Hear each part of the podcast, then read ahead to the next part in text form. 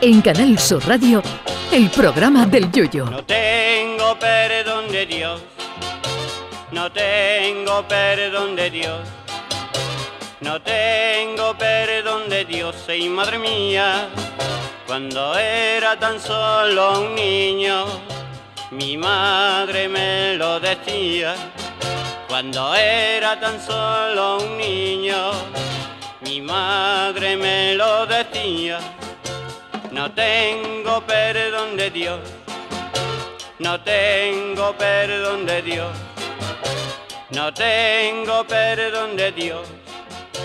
Perdóneme usted, madre mía, tengo yo un barquito velero que me queda en medio del duero.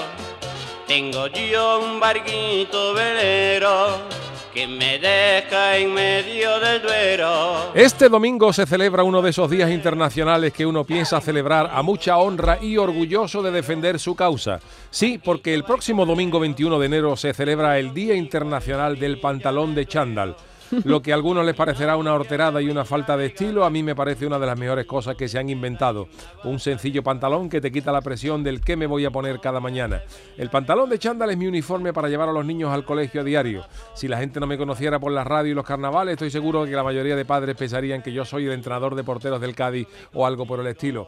Pero ¿qué quieren que les diga? Que el pantalón de chándal es invento cuyo autor merece el premio Nobel. Pero antes que nada, detengámonos un momento porque no podemos meter a todos los pantalones de chándal en el mismo saco. El mundo del pantalón de chándal se divide en dos, categoría A y categoría B.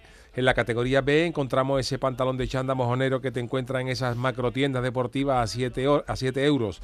Ese pantalón de categoría B es el que llevaba Rocky cuando entrenaba en el matadero dándole trompa a las carnes. Ese pantalón gris más feo que Mick Jagger comiendo cazón fuerte en adobo.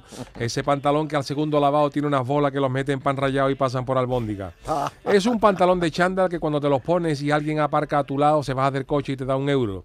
En su haber podemos destacar que ese pantalón de chándal de categoría B es porque lo mismo sirve para bajar la basura que para sacar al perro por la noche, que para pintar el salón, que para ponérselo para dormir por la noche y ya cuando se queda holgado con la cintura o con más bola que el sorteo del gordo, sirve conveniente troceado para trapo para la moto. Pero es un chándal para poco más. El pantalón de chándal de categoría A es otra cosa. Es ese pantalón que te cuesta de 70 euros para arriba, con el escudo de tu equipo termosellado, ajustadito a la altura de los tobillos, con el logo de la marca bien visible para que se note que es caro y que por más lavado que le dé se mantiene sin bola. Ese pantalón de chándal de categoría A, combinado con unas buenas zapatillas deportivas y una sudadera de marca, sirve para todo. Para ir por los churros como un señor por los domingos por la mañana, para ir al médico, para llevar a los niños al colegio por la mañana, para ir a lavar coche y, por supuesto, para ir un domingo al estadio a ver a tu equipo.